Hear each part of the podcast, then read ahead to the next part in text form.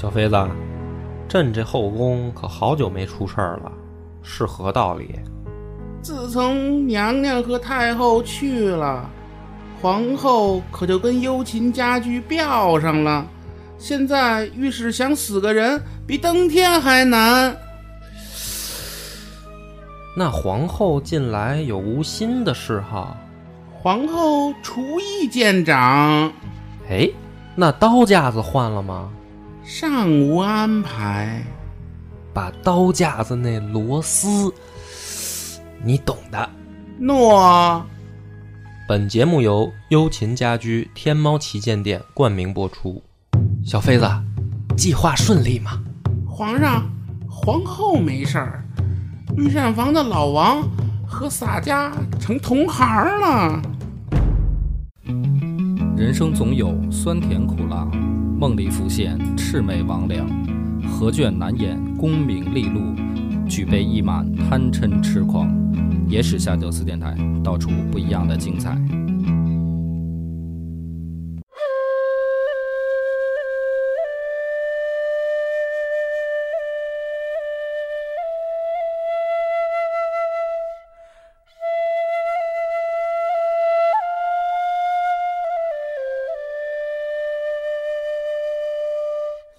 大家好，欢迎收听《野史下酒》，我是主播恶霸波。大飞。老番仔，金戈铁马，咱们讲到了一个关键的转折点，但是这个系列的转折点跟别的不一样，呃，这个转折点迎来的其实是结局了，快就是，因为我没有打算把整个这个刘宋，呃，一直讲到完，因为南北朝这个系列里面，如果刘宋的话，其实讲到刘裕结束的时候，最精彩的部分就差不多了，后面就是像他的儿子和他的孙子，还有这个几个大臣篡权这些事儿呢，嗯，也没有说那么精彩吧。后边也比较划水了。对，所以呃，实际上南北朝刘宋讲完以后，会该该讲别的这个势力了。嗯，因为这个时候北魏已经开始走向崛起了。呃，那么这边呢，刘牧之的死，在十一月，对于刘裕来说是一个很重大的问题。刘牧之刚死的时候，只能让谁呢？让徐献之来代替原本刘牧之的职务。然后原本很多刘牧师决定的事儿呢，都交到了徐献之的手里。十二月的时候，这个刘裕从长安出发，准备往往健康赶，留下了自己的二儿子贵阳公刘义珍为安西将军、雍州刺史，然后并让这些心腹的将领呢去准备辅佐他。刘裕马上自落入河，开便渠，准备回健康。为什么说镇不住呢？这个时候，他这二儿子刘义珍啊，刚十二岁。你想想，这个北府这一帮猛将，是吧？现在大哥一走，留了一个十二岁的孩子，那肯定是镇不住的。教他如何去面对这帮疯叔叔。对啊，这帮人都是说白了，战场上用军功拼杀出来。因为刘裕就是这么一性格，他就是那种大刀砍出来的这种马上皇帝。那么这个六月的时候呢，呃，刘裕回去倒没什么问题，所以六月的时候就就已经受了这个宋公，并且加了九次。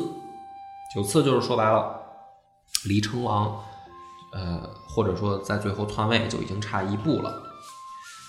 但是就在这个时候，北边的变局就开始出现了。首先呢，就是事儿出在。刘裕刚一走，北边的匈奴人当时呢是统领在大夏国。这个夏国，咱们现在说呢，实际上就是匈奴人的后代建立的政权，在现在的陕西一带。呃，君主啊，原本叫刘伯伯啊，自己给自己起的。因为匈奴人他们不是说跟汉朝和亲嘛，所以他们就说这个也自己姓刘。这个刘伯伯呢，最后强大建立了大夏以后呢，觉得不行，说这个我们原本认汉人是因为汉人强大，我们打不过呀，啊，最后我们南归的这部分变成了这个这个汉人嘛，实际上就是啊，就是说白了是汉朝子民当时。那你现在你汉人都已经跑到长江以南躲着去了，我干嘛还姓刘呢？于是这哥们儿啊给自己改名字了，叫赫连勃勃。赫连是什么意思呢？他就是说，呃，我呀这个姓氏我连着天，所以叫赫连啊，叫赫连勃勃。刘裕刚一走，这个赫连勃勃就开始动手了，因为反正你打的这个后勤也不是你本来的地盘儿，看他那行为了嘛，嗯就有点小家子气的行为。你说赫连勃勃啊，嗯，怎么那不是小家子气？人家抓住战机了。当时北魏更逗，北魏是什么呢？北魏派出使团啊，提出跟刘裕和亲，就是他他不是十万人，这是骚 话。对，这是真的是小家子气，就是十万人不是让人在黄河以北给揍一顿吗？然后北魏提出了和亲，可是赫连勃勃马上就开始带兵反攻。他在反攻的时候，在长安镇着的这帮人就出事儿了。首先是什么呢？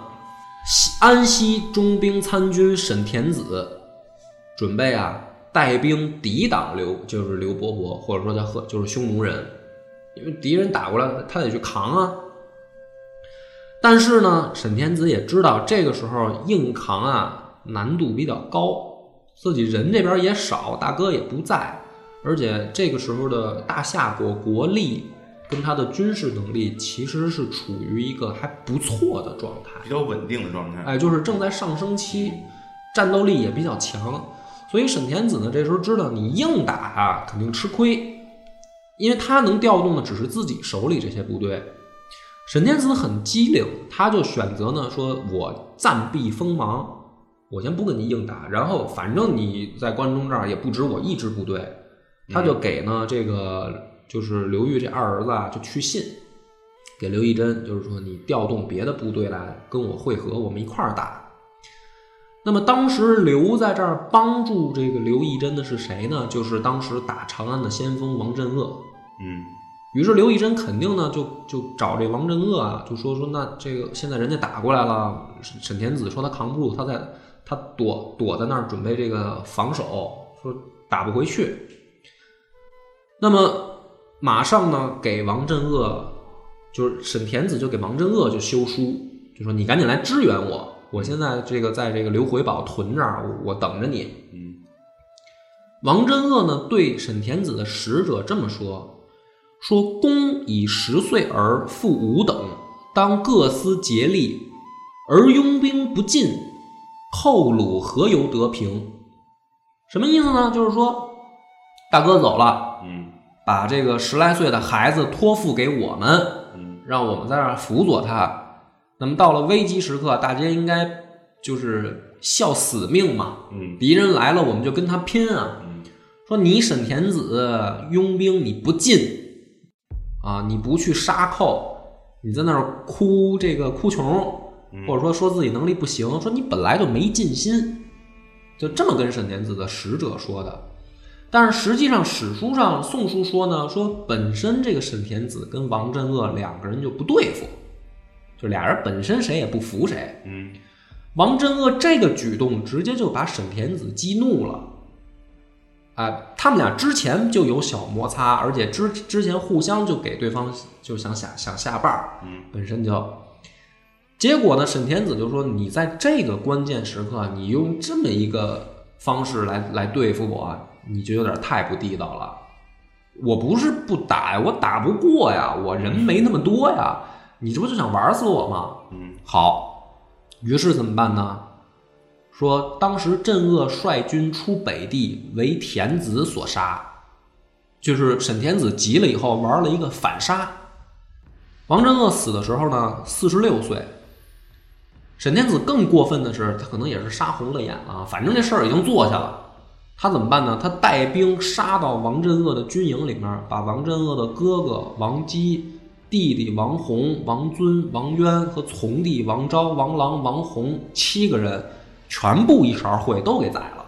断然后啊，就是就反正这事儿都做，你杀王镇恶一个也是杀，你留着这帮兄弟将来给他报仇怎么办？嗯，那我干脆我都给你宰了。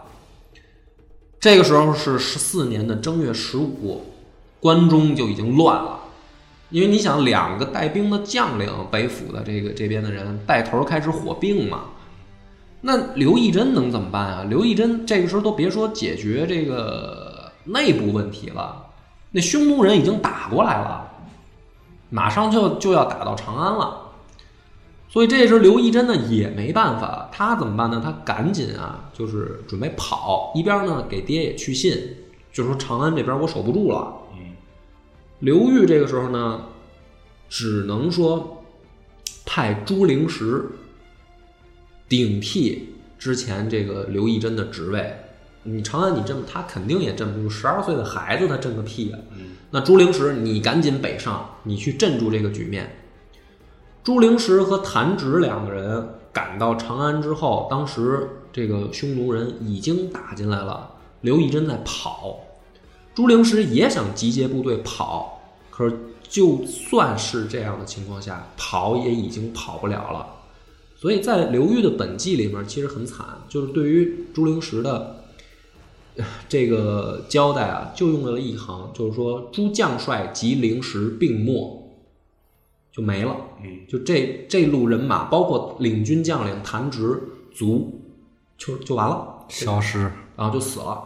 我去看他们两个人的这个列传的时候，大致情况也是这样，就是也没打什么漂亮仗，或者说抵抗或者什么有多激烈什么的，那就是溃溃败。说白了，肯定是。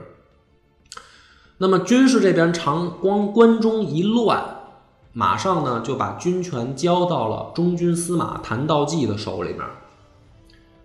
所以呢，这个等于说刘裕的北府的，呃当然儿子还好，单骑而回，就是跑，刘义真跑回来了。但是这帮这波将领，这次关中一乱，就全死在战场上了，全给撂了。全撂了。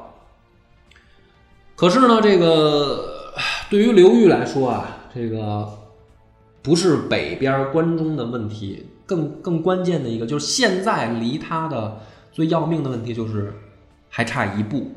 十二月的时候啊，东晋的天子挂了。嗯，推举谁呢？大司马琅琊王继位，继帝位。那么元熙元年正月的时候，朝廷发布命令说，遣使征公入府，并且呢进公爵为王，以徐州之海陵东北、东海北、桥北、梁豫之新蔡，兖州之北陈留，司州之陈郡，汝南、颍川、荥阳等十郡增宋国。就是这个时候，在东晋的官方已经承认说，你刘裕可以建立一个自己的宋国，你现在是王爵。那说白了，为什么我说刘裕很关键呢？这个时候他离称帝就差一步了，你这个时候不可能再去想说我再带兵杀回长安什么的，没这必要了。他离他最关键的那一步就就马上就要到了，隔了多久呢？隔了九个月，到第二年元熙二年四月的时候，征王入府。入府以后，六月至京师，晋帝禅位于王，就是刘裕正式称帝了。那他就没有必要去再打回关中了。而且说实话，可能以当时北府的实力，也打不回去了。啊，自刘裕之后，南朝没有像样的北伐了。啊，就是整个南北朝这个这段历史当中，刘裕的北伐是最像模像样打进长安的一侧，后面就没有这种情况了，而开始了一个更恐怖的循环，就是大臣弑君。因为从刘裕这时候又有一个新的分界线啊，就是地方军阀只要控制住实权，皇帝就要禅位，因为刘裕做成了。虽然说桓玄也做成了，但是桓玄没折腾多久就挂了。但是刘裕折腾成了，他的这个刘宋毕竟建立了几代，不是像桓玄那一代，他那一代桓玄自己就完了。刘裕这还真往下传给儿子孙子了，所以这个意义不一样。他真正称帝以后，然后这个就肯定是又是大赦天下嘛，然后下诏书说了一些这个，哎，很不关痛痒的话，在我看来，就是在他的本纪的后面有大段大段的这样，就是某年某月某日，皇帝又说了什么，下了一个诏。这诏呢，比如给大家念一段吧，比如说第一次啊，刚受禅的时候，诏是这么说的：说夫天造草昧，树树之思木，所以陶君三极，统天施化，故大道之行，选贤与能，龙替无常期，善待非一族，冠之百王，由来上矣。就是大概都是这种片儿话。后面呢，就是他每过一段时间就会再说一次类似的吧，有一些是关于政策的，有一些关于民生的，也有一些关于分封赏赐的。因为跟着他起家这些人，那都从攀龙附凤，无非就是图个富贵嘛，求个长久。所以他当了皇帝以后，肯定要把自己跟着手下起事的这些人，兄弟啊、儿子啊、大臣啊什么的，要进行封赏嘛。所以这段的时候讲出来呢，故事性就没有那么强。但是有一点呢要讲，就是他怎么对待晋朝的被退位的皇帝，这个是一个很关键的做法呢，倒也没有那么的残酷。就是在刘裕这一朝的时候，因为呃曹家这个取代汉家的时候，就取代刘家的时候呢。啊，做了一些事儿，但是也没有说做到明面上，就明摆着去去赶尽杀绝。那么司马家对待曹家呢，其实也还留着一线底线，就是没有把曹家赶尽杀绝。当然也做了一些血腥的事儿。所以到刘裕这儿呢，对于东晋的这个末代皇帝，也就是后来的零陵王，他的待遇是什么呢？全食一郡。就是给你一个郡，养活你，这个郡不用上上税了，就相当于，呃，给你作为你管理的地方。嗯，然后呢，在这个郡里内，你可以用天子金旗，啊，可以用天子车驾，可以行进正朔，就是你在这一郡里面，你记载年号的时候，你可以按照晋朝的年号往下记。并且呢，保留你祭天地的礼制啊，用晋典，上书不为表，就是其他的，我作为臣子，我上书给皇帝，我是表，但是零陵王不用，你不用这么这么去称表，打表勿称诏，就是皇帝给臣下下书的时候不叫诏吗？哎，我我跟你是平等的，咱俩没有这个关系，然后这个。大概呢就是这么对待东晋的这个最后一任皇帝，就是说还是给他保留一个面子、尊严、尊严，就像这个民国政府刚刚对待满清的这个退位溥仪的时候那样，就是你可以还住在这个宫里、故宫里啊，然后给你钱，让你够养活自己，直直到说后来张勋复辟，又把他们逼着给嫁出来以后，那个最后才把他这一切都剥夺了。所以这个时候，刘裕对待他们还是这样。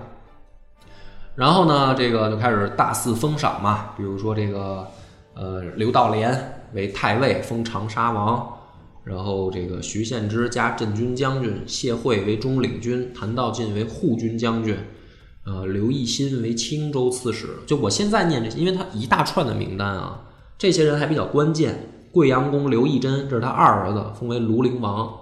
彭冲公刘义隆为宜都王，这是他三儿子。然后四皇子刘义康为彭城王。他的大儿子叫刘义福，啊，这个是刘裕的，就是长子，大儿子。现在呢，被正式的立为太子。可是咱们刚才也说过了，刘裕这个家伙啊，生儿子都比较晚。就是他这些儿子这会儿都十多岁，你别看都这封王那封爵的什么，但是其实都是小孩儿。然后这个封封赏已定以后呢，名单太长，诏书太多，我不一一念啊。这个时候按照咱们说说历史的时候，时间飞逝，因为大势已定，对吧？这个大宋朝在刘裕的领导下。欣欣向荣，然后刘裕这个心想天下百姓一副太平景象，在这个宋朝宋国的土地上就展开了。中间也没有什么大的战事，说对外的战争，因为有的人就你包括匈奴啊，他们实际上就把后秦后秦的那些地盘蚕食掉一些，也没有说再继续南下的意思。北魏的刘裕活着的时候呢，也很怂，也不敢怎么着，所以对外呢也很稳定。到了这个没过几年啊，九月的时候，零陵王也死了，就是东晋的这个最后一任皇帝也死了。刘裕呢，率着这个百僚啊百官，在朝堂上呢，依照魏明帝报山阳公故事，主持这个以晋礼把零陵王给葬了。就什么叫魏明帝？就是曹家对待刘家后代那样，哎，用晋礼把你风风光光送走了，以示我没有那么缺德啊。这些事儿都做完的时候，时光又飞逝。嗯，到了共和，没有到了这个有一天的时候啊，刘裕感觉自己身体不行了，因为因为他本身造反的那个年纪，他起兵的时候，你想年纪就很大了。咱们那期叫四十不惑嘛，他四十多岁才开始造反，说创家立业。到他拿下这个天下的时候，其实他也就是五十多岁，但是在那个年代来说，就已经是老人了。嗯，有一天他感觉身体不行了，他就把呢长沙王刘道廉，就是他弟弟，然后司空徐献之、尚书仆射傅亮、领军将军谢毁、护军将军谭道济这些人都叫过来了。我现在念这几个名字。都是关键实权性人物，为什么要念他们？因为这帮王八蛋后来刘裕死了以后，没干好事儿，没少折腾，没少折腾。但是先咱们先讲啊，我再念一遍啊，长沙王刘道廉，这是他弟弟刘道廉没折腾，因为刘裕走了没多久，刘道廉也走了，嗯，就也死了。刘道廉一死就镇不住了，司空徐献之。尚书仆射傅亮、领军将军谢毁、护军将军谭道济这几个人，大家记好了名字。这四个辅政大臣，啊，有点那个康熙爷刚上位的时候那个什么鳌拜啊什么，就那个意思。大家就说说这个大哥，你既然身体不行了，我们给你这个向神明祈祷一下呗，给你续续命什么的。刘裕说也不用啊，我自己身体我也知道，也不是什么，也不是什么事儿，不就是到年纪了吗？该走的、该面对的总要面对，你们也不要搞什么这个给我求仙丹什么这些事儿，没必要。他这倒有国际共产主义乐观精神，他要见个马克思去。他这个确实是底层啊打上来的这个马上皇帝，他他不不是像那些皇帝那么娇气。哎，然后五月的时候，这个病就加重了，啊，就没过两个月嘛，病就加重了，他就把儿子叫过来了，把刘义福叫过来。这么说的，谭道济这个人啊，虽然有干略，但是呢无远志。哎，你对待他呢，还不能像对待他他哥哥谭绍那样，就是这个人啊，你就糊噜糊噜就行。他没有什么大志向，没有什么远志，他就是一军人。这是谭道济，谭道济手里面是。真正后来就是说，在刘宋时期最后一个还能打的将军，但是他的故事我可能不会再讲到完了。就是他后面还有一个成语，哎，这个徐献之跟傅亮呢，刘裕对他们评价说，这两个人当无意图，就是他们应该没有什么异心，说想反我或者怎么样，他们应该没有。只有这个谢惠说：“速从征伐，颇识机变，若有同意，必此人也。”就是这个人是真正上过战场，而且临机应变能力也很强。说将来啊，如果要出问题，可能就出在这人身上。所以你呢要小心他。这是他跟他儿子说的。然后又写了一些手诏啊，交代了一些遗嘱。没过多久，刘裕就死了。死的时候多少岁呢？六十岁。他这一辈子啊，可以用一个成语叫“大器晚成”。你想，四十多岁开始造反，对吧？然后实际上风光了多少呢？也就十来年。最后呢，当上皇帝，儿子呢又太小，十多岁的孩子，他就撒手了。撒手以后呢，为什么说其实评价刘裕啊？大家呃，很多文人啊，包括爱好历史的，都说说这个是南宋第一帝，就是就是南朝第一帝嘛。大家都觉得这是一个金戈铁马的时代，是汉人在南北朝时候最后一次还算提气的一段时期。那么对于这个人呢，后世的评价相对来说啊，我只是说相对来说还不错。为什么呢？刘裕这个人啊，一直的很。节俭啊，他说上清简寡欲，严整有法度。所以呢，在他生活过程当中啊，这些金银珠宝是吧，车马玉器他都没有，他也不要。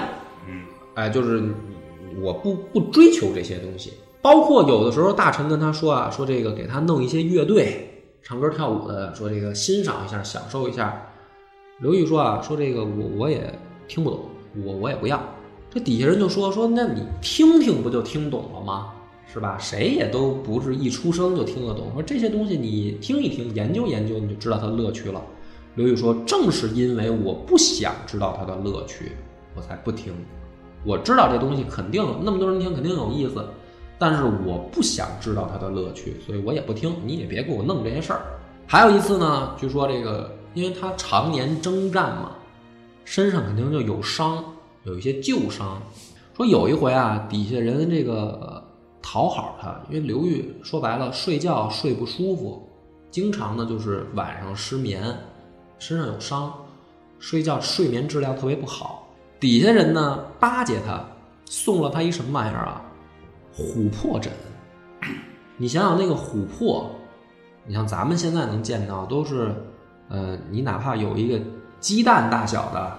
那就得是国宝了吧？因为那个琥珀这东西留能留存到是，本身它形成的就就就很难，而且你要是里面冻住一个什么苍蝇蚊子，就算不容易了。送给他的是一个琥珀枕头，那这里边得包着什么？那你想，就甭管包着什么，这绝对放到现在也是一国宝吧？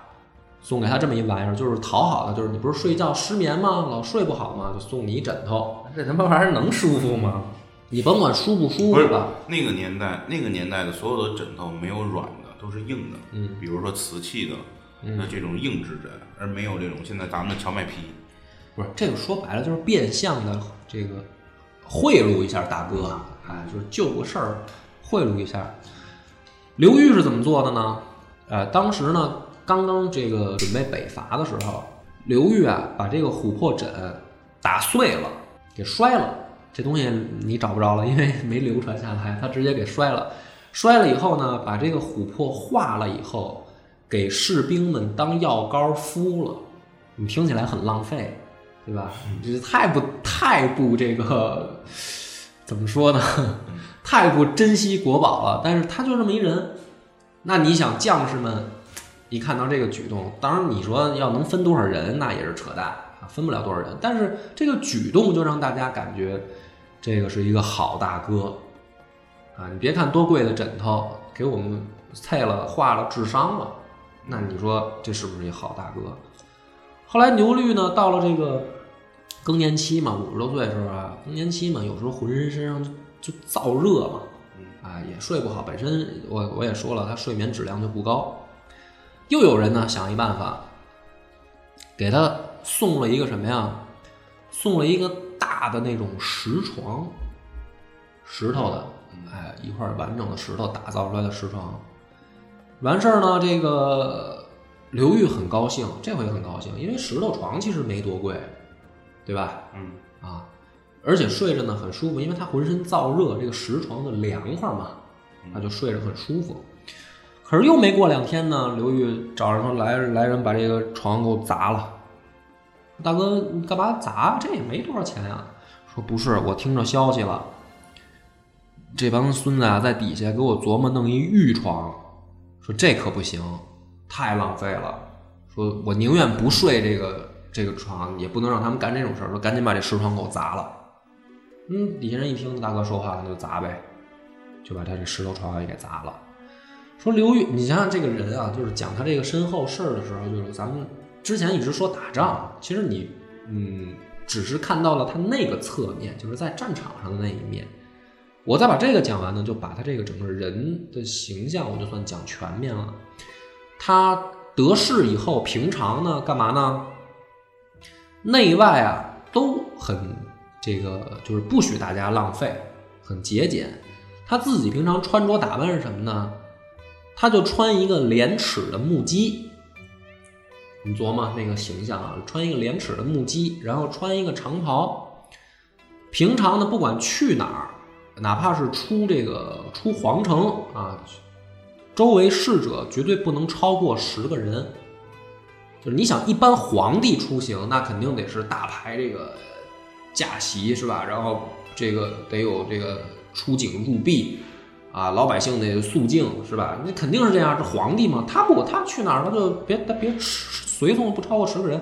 我今儿要去趟哪儿，你们跟着我去就完了。穿个木屐，哒哒哒，老爷子就去了，就这么一人。然后呢，这个还有一件事啊，就是说。说他在家里面起居的时候啊，也没有那么多的礼数什么的。说这个见面还得下跪什么的，就是说这都是家人啊，你不用跟我来这一套。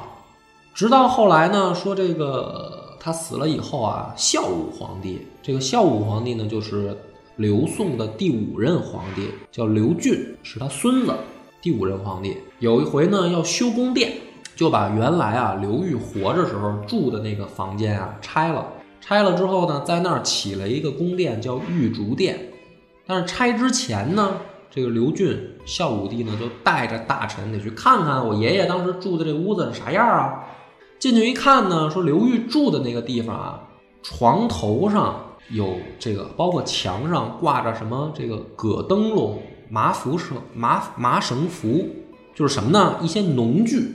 挂着一些，就相当于是，比如说什么锄头啊，什么这些东西，麻绳啊、斗笠啊什么的，就挂在墙上床头。这是他住的地方，他当了皇帝以后住的地方。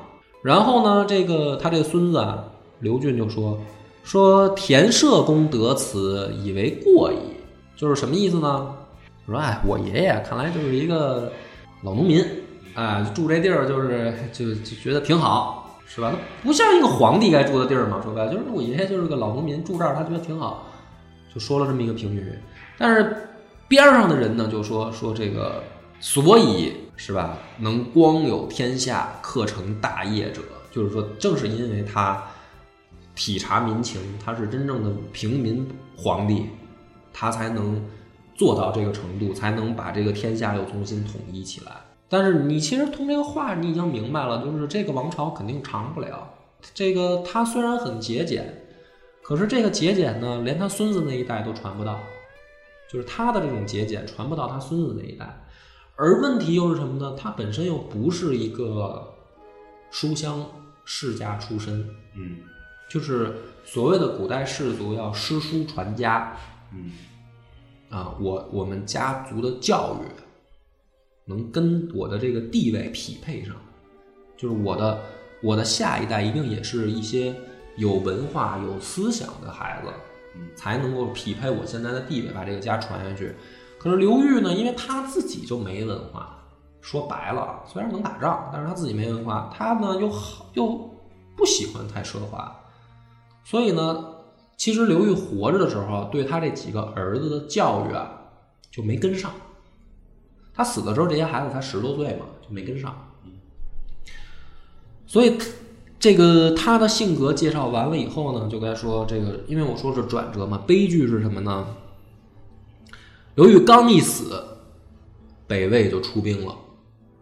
刘裕活着的时候，北魏不敢出兵，觉得打不过他，而且还提和亲呢嘛。刘裕刚一死，北魏就开始出兵，也就是说，外敌知道你这个时候内部空虚。而这个刘裕真正接班的这大儿子刘义福是个什么人呢？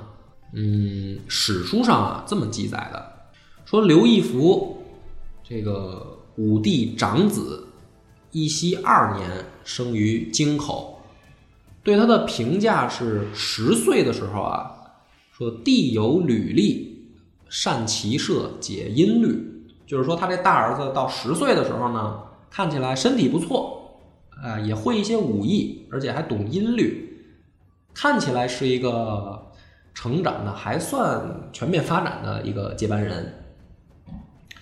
那么这个等到元熙元年的时候呢，武帝受禅，他被立为皇太子。刘裕死了以后，给这个儿子留了三个托孤大臣，一个就是咱们说过的尚书仆射傅亮，一个是司空徐献之，一个是领军将军谢毁，这三个人来辅政。这三个人的做法呀，在历史上来说是留下了一个疑问的。嗯因为徐献之在接手了没多久以后，他就产生了一个念想，他想废立，他想废掉刘义福。那么这个疑问是什么呢？就是为什么徐献之要这么做？有一些人认为，就是刘义刘裕的这个儿子不争气，那么徐献之呢，这些老臣啊，担心这个刚刚打下来的天下，因为外敌已经开始有动作了，北魏已经开始动手了。这些徐献之这些老臣，他们觉得自己托孤，就相当于我们是诸葛亮嘛。那么我们要对大哥的这个基业负责。那么这个基业跟这个孩子相比，基业更重要。这个孩子如果不能担这大任，我们就要废掉他。这是历史的一部分解读观点。还有一部分呢，认为这个刘义福啊，包括刘义珍哥俩，其实还都挺能干的。他们不愿意被这些辅政大臣操控，所以呢，一定做了一些事儿，让这些辅政大臣感觉到了自己的地位受到了威胁，逼不得已才动手。这是两种说法。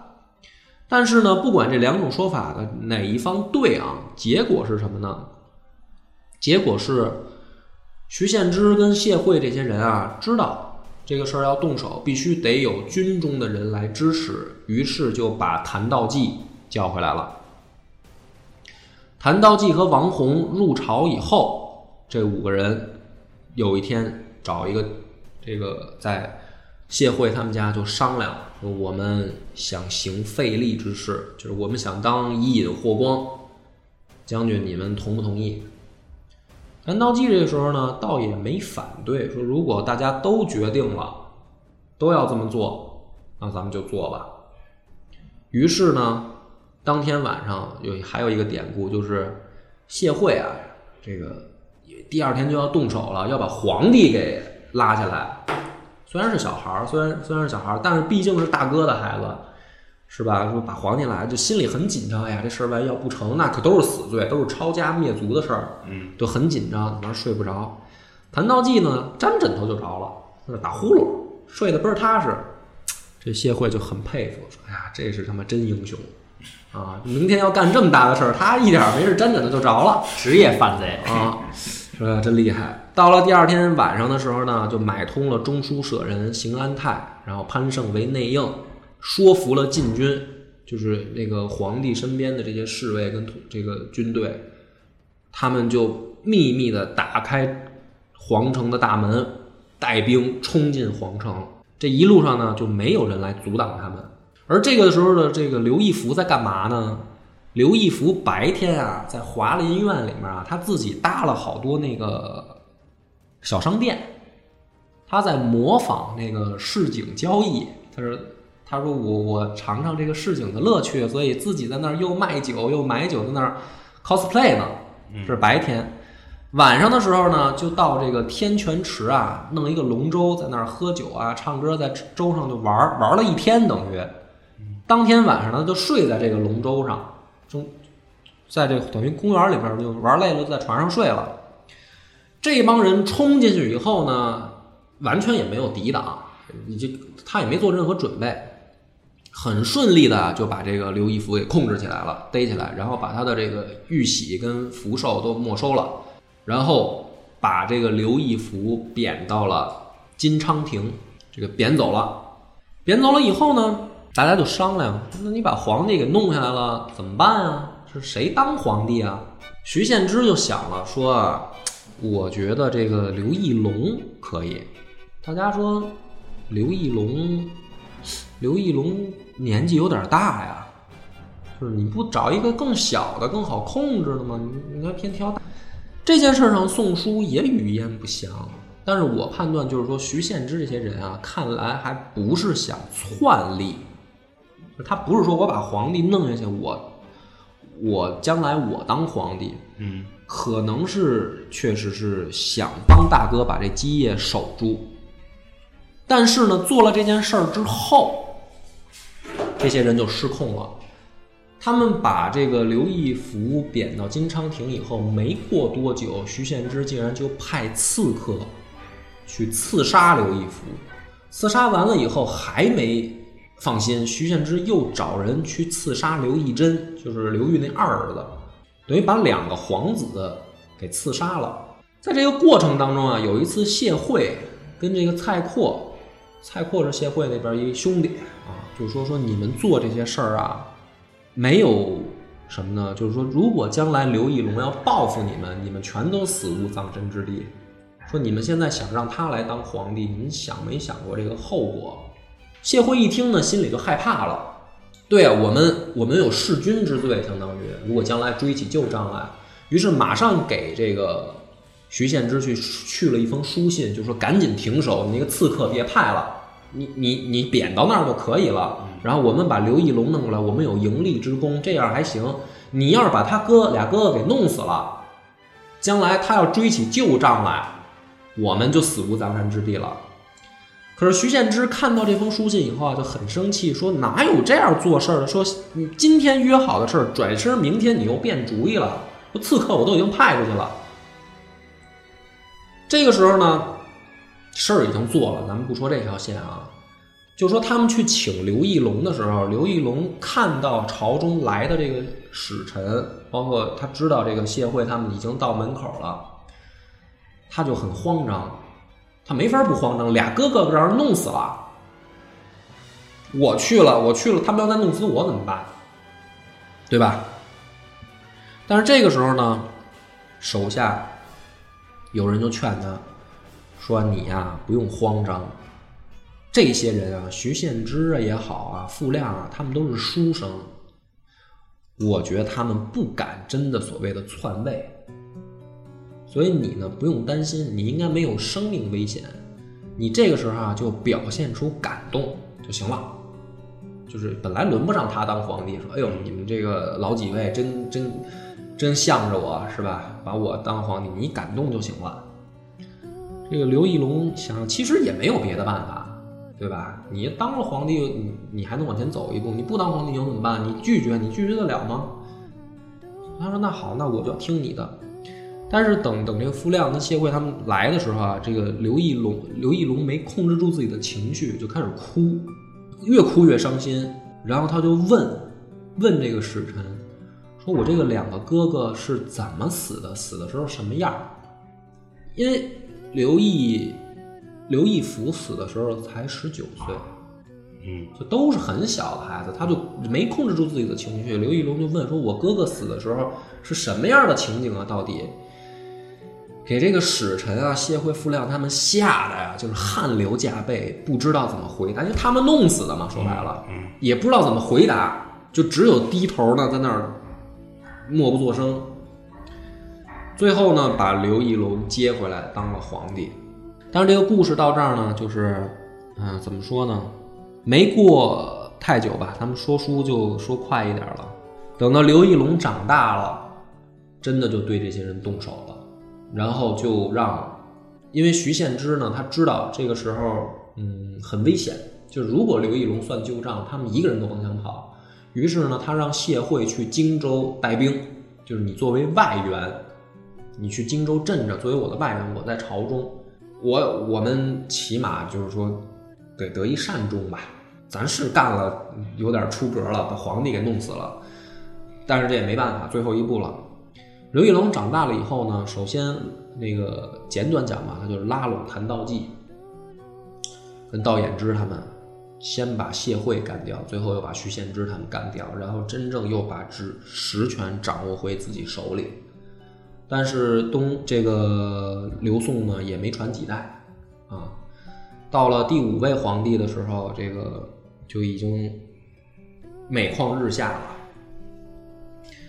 所以这个就是整个金戈铁马系列的结局，就是一个风风火火的平民皇帝，带着兄弟们刀里来火里去打了一个江山，然后干了一个别人都没干成的事儿。但是没多久呢，他身体就不行，他就挂了。他挂了以后，紧接着他两个儿子被被自己的一帮老兄弟弄死了，还好三儿子呢最后争气。但是呢，整个这个王朝没持续多少代，就是到第六代的时候，你看那个《宋记》里面，到最后就到第六代、第七代的时候，谥号就已经是废帝，就证明不行了。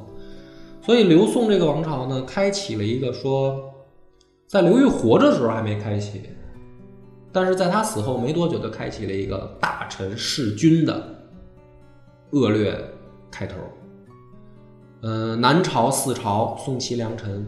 后面就多次发生这样的事儿，而且再也没能打回中原。就像刘裕这样这么提起说，我们在光复祖国、杀回中原，再也没有。所以后面的主讲我们要讲，要转移到北朝上了。那么预知后事如何，且听后面的系列。金戈铁马到此结束，再见。